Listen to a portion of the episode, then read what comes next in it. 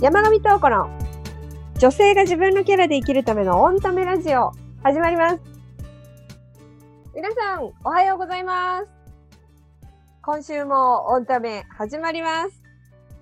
目標達成コーチ、コンサルをしています。山上東子です。さて、ナオミ D、おはようございます。はい、おはようございます。とうこさん、今週もよろしくお願いします。はい、よろしくお願いします。あのですね、以前配信を聞いていただいた40代の会社員ゆなさんからご感想をいただいたので、ご紹介してもいいですか、お、ありがとうございます。えーおはようございます。ラジオの感想を送らせていただきます。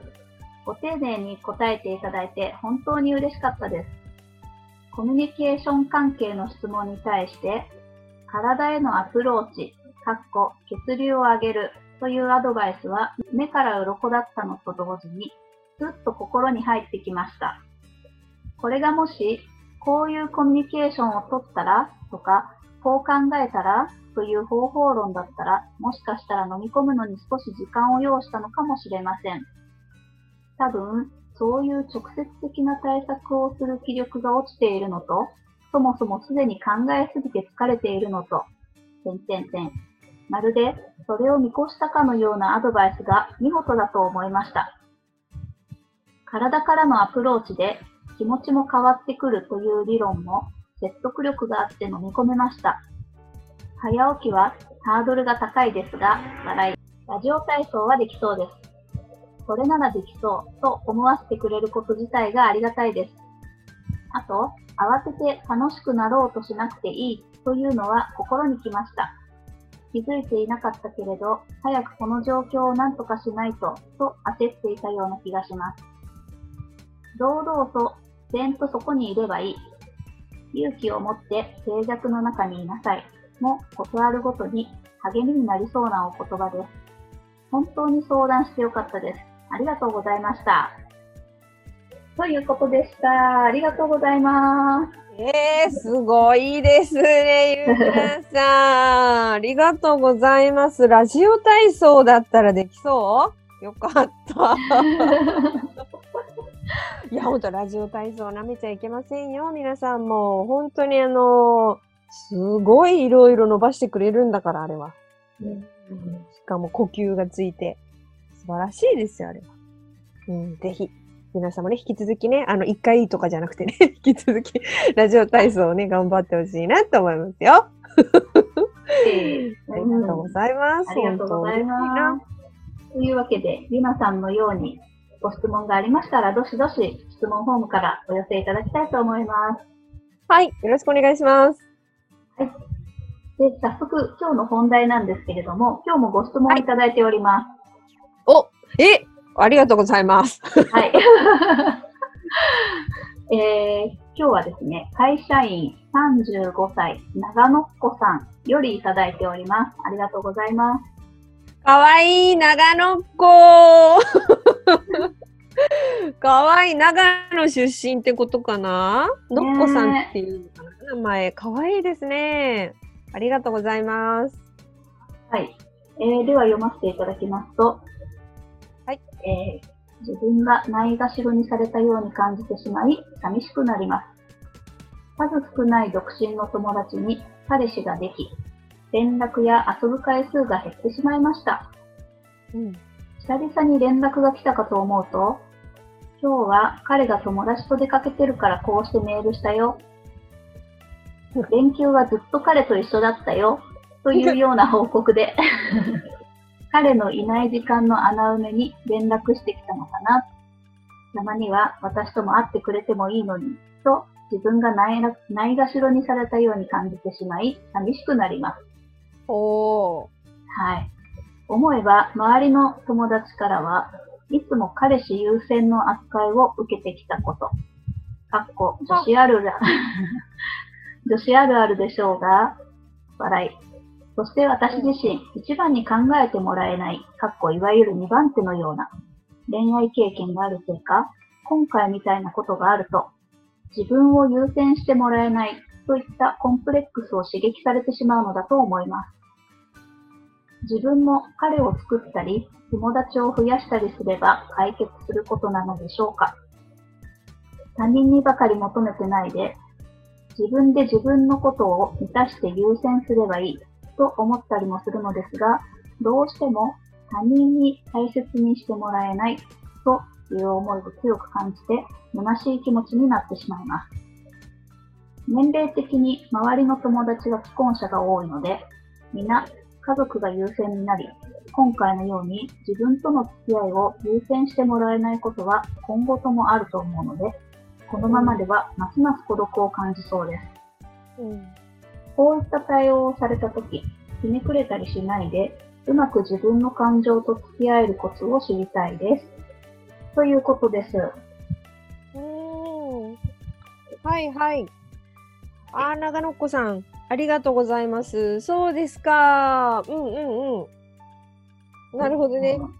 あの、いや、結論はだからあれですね。あの、ひねくれたりしないで、自分の感情と付き合うコツを知りたいですっていうのが、うん。最後求めてることなんですよね。はい。ひねくれたりしないでか。うーん。まあ、ひねくれたくなる時もありますよね。まあでも、そうですね。そうですね。それもそうですよね。でも別に、どうしようかな。えっと、ありがとうございます。あの、あんまり、そうだな。ごめんなさい。まずはそうだな。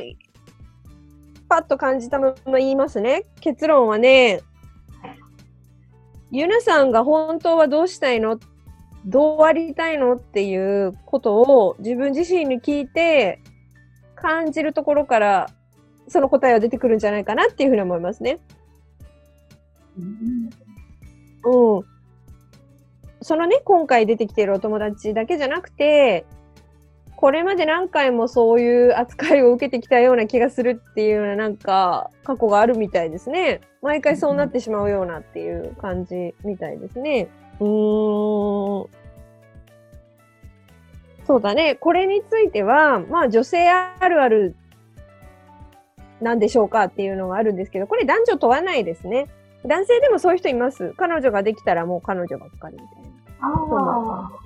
いるし、えっ、ー、と、逆に、えっ、ー、と、男性の場合、彼女ができても、彼女よりも友達みたいな、あ時期もあります。あの、そういう、あの、男性ってね、うん、若ければ若いほどそういうの結構ありますね。うん、っていうのもあるから、そうすると、あの、そういう時に彼女はすごくこうストレス抱えたりとかっていうのね、あるし、なんかちょっとアンバランスを起こしやすいんですよね。恋愛と友情ってなんかこう。ああ。っていう時がね、ま、まあまああるものですよ。うん。で、うーんとね、自分も彼を作ったりとか、友達を増やした方がいいんでしょうかっていうような途中であったと思うんですけれども、うんね、その対策としてそうした方がいいんでしょうか？っていうのがあったんですけど、それは関係ないかなって思いますね。うん、あのー、結局、長野っ子さんの中に、自分は大切にされてないなっていう、私っていつも人に大切にされてないなっていうような思いがずっとずっとあるうちは、彼を作ったところで彼に対しても同じ思いがすごく強く湧いてきちゃうし、余計に辛くなったりしちゃうし。なるほど。うん。で、お友達の数が増えたってね。はい。なんて言うんだろう。寂しさを、例えば飲み会で埋めても、お酒で埋めても埋まらないでしょ。うん。悲しいのに、その悲しさや虚しさから逃げて、お酒や、うん、ギャンブルや、何でもいいけど、何かに逃げても、賑やかな何かに、華やかな何かに逃げても、悲しみはね、隙間を狙ってやってきますよ。へえー。うん。そっか。だから、逃げないことですね。この虚しさから。うん。ちょっと厳しいかな。でも、相手は関係ないってことです。だし、友達は数じゃない。うん。人数が多ければいいというものではありません。うん。と私は思いますねうん。あのーこのね、湧いてくる虚しさに関しては、紙に書いて吐き出して破くしかないです。このオンタメではもう何回も言ってるんですけどね。何度もお話ししてるんですけど、長野岡さんがあんまりオンタメを毎回毎回ね、聞いてなかったらわからないかもしれないので、うんあの、やっぱりご説明ね、しておくと、自分の頭の中でぐるぐるぐるぐるしてるものをぐるぐるぐるぐるしたままにしない方がいいんですね。うん。あの、ちゃんと紙に書き出して、自分の腹の思い、腹の底に眠ってる思いみたいな、ずっとぐるぐるぐるぐるしてる、頭の中をぐるぐるしていたり、腹の底にあるこう、黒い思いだったり、マイナスな思いだったりとかって、そういうものっていうのは必ず紙に書き出して、あの、外に出して、確認してあげることが必要なんです。で、結局、その数っていうか、その時間とか、かける時間とか、そこに投資する時間ですよね。とか、エネルギーですよね。自分に対する時間です、これは。で、それを、かければかけるほど、周りから大切にされると思いますよ。これをね、お伝えしてもね、本当の本当の本当の悲しみが来た時しかね、皆さんおやりにならないんですよね。紙に書いて書き出した、書き出して破いた方がいいよってお伝えしても、やる人は少ないんですよ。で、やったとしても飽きちゃうんです。うん。でもね、本当に、自分の本当の、本当はどう思ってるのとか、本当はどう考えてるのとか、本当はどうしたいと思っているのっていうことを、あなたが確認しない限り、同じことがずっと起きますので。っていう、ちょっと厳しいけど、本当ですよ。これ本当ですよ。うん。で、自分イコール他人なんですね。自分を本当に大切に何を思ってるの何を考えてるのっていう対話がちゃんとできてないと、人の気持ちはわからないんですよ。うん。うん。でね、あのー私も、あのね、長野っこさん。私も、あの友人にね、約束してたのに、彼氏と会う会いたいからって言ってすっぽかされたりとかありましたよ。もうそう、当日に。ありましたよ、全然。ありますけれども、で、なんかそれをすごい後から反省されたんですよ。すごいなんかごめんね、ごめんねと言われたんですけども、友達から。でも私なんとも思わなかったんですよね。うん。ね、なんでなんとも思わないのかっていうことなんですけど、それはね、さっきね、言ったこととちょっと矛盾するんですけれども、彼を救ったからって救われないよって言ったんですけど、うん。でもね、一つだけ、まあ、その恋愛があんまりうまくいかなかったとしてもよ。でも、一つだけね、彼を作ったりすると、恋愛するととか人を好きになるといいことがあって、その友達の気持ちがわかるんですよね。うん。うん。あの、歌の歌詞とかに、誰の歌でもいいんだけど、うーん、ラブソングがいいですよね。ラブソングで、うん。もう、そうだな。35歳、長野っかさん、長野っこさんだと何世代なんですかね？どこ世代なんだろう？うーん、ちょっと、西野カナさんだと若すぎるんですかね西野カナさんは、あの、会いたくて会いたくて会いたくてってね、歌、すごくヒットしたと思うんですけど、うん。っていう気持ちだったりとかね、もう常に会いたいわけじゃないですか。もうなんか何してても会いたい。手がつかないほど。とかね。あとは、うん、結構上世代になりますけど、あの、サザンオールスターズの真夏の果実っていう、もうなんか、すごいなんか、知らない人いないんじゃないかなっていう歌があるじゃないですか。あの中に、四六時中好きと言って、夢の中へ連れてってっていう歌詞があるんですよ。いやだいぶこれ地に足ついてないと思いません？もう、もうなんかときめいちゃっていう、有頂天でもうなんて言うんだろう、もうずっと好きなんですよ。でね、ねなんか、でもなんでこの歌が売れたのっていう、これサビの部分の歌詞ですよ、これ。うん。ね。なんで売れたのっていうと、同じ思いをしたことがたくさんいるってことですよ。うん。でね、あの長野っ子さんのお友達、さっきね、あの、ナオミ D が読んでくれた、あの、内容ってね、私だったら絶対言わないし、書かないわけ。メッセージとかでそんなこと。言わないよね。あ、言わないですよね。言わないですよ。彼氏がいないから連絡したよとか、ねうんそれこそ、こうなんか、前座とか間を埋める人みたいな、桜とか、なんかそういう扱いをね、思わせるようなことを言ってるじゃないですか、そのお友達。で、私ね、いや、その言葉いらんでしょうと思うんですよ。でも、なんで言うのって言ったら、ラブソングみたいな状況が起きてるんですよ。ああ、そっかそっか。浮ついてるわけです。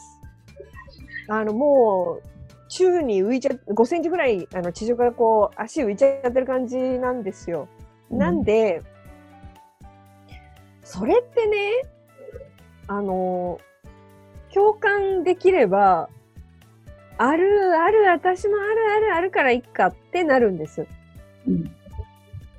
私は、その当日ドタキャンされたりとかってした時ね、全然、自分はそういう恋愛関係ではしないけど、でも、心ここにあらずだったりとかっていうことはよくありましたよ。うん、他の人といても。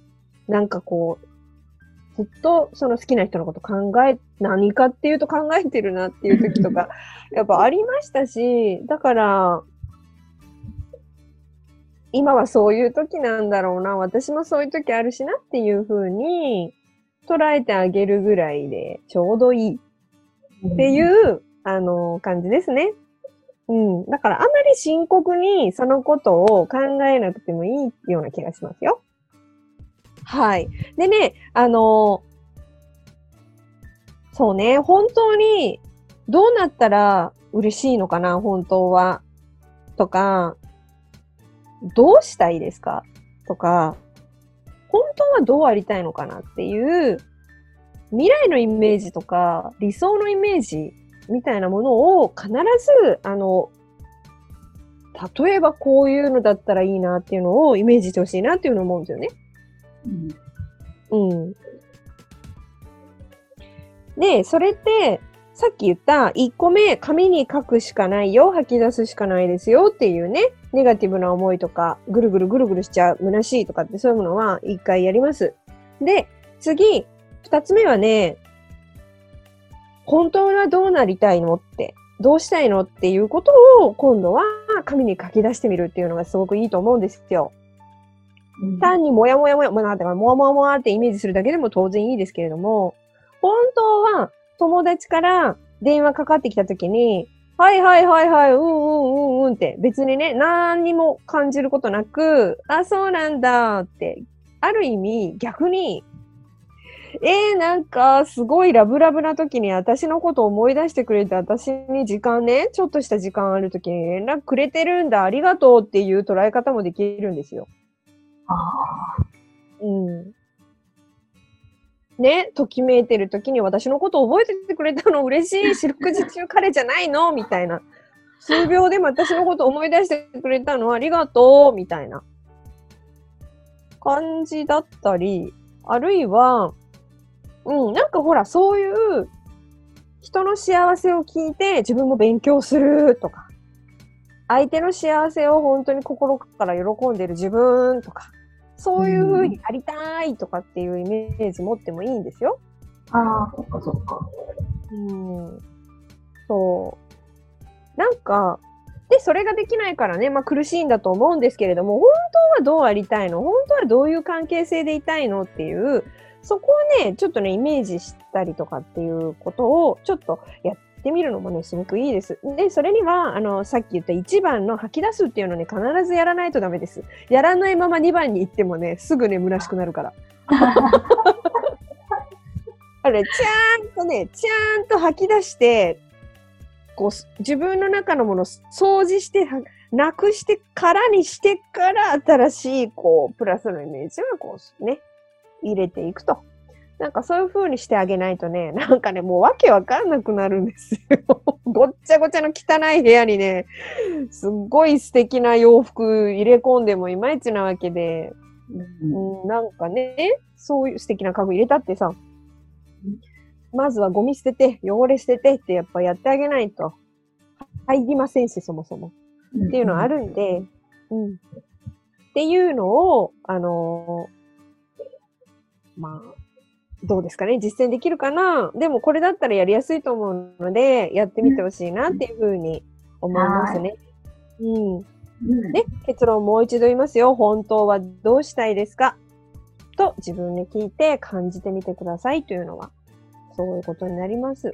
なので、ちょっとね、あのーまずは、お友達からね、そういう風にされても許せたり、なんかそう、なんかこう、プラスに捉えてっていうような、なんかそういう楽しい時間にできるといいなっていうふうに、ちょっと思いました。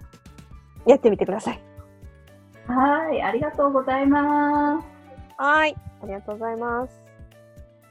はい。この番組、毎週土曜日、朝7時に配信をしております。聞いてみてください。それでは、今日はこの辺で。はい、ではまた来週お会いしましょう。ありがとうございました。ありがとうございました。はい。またね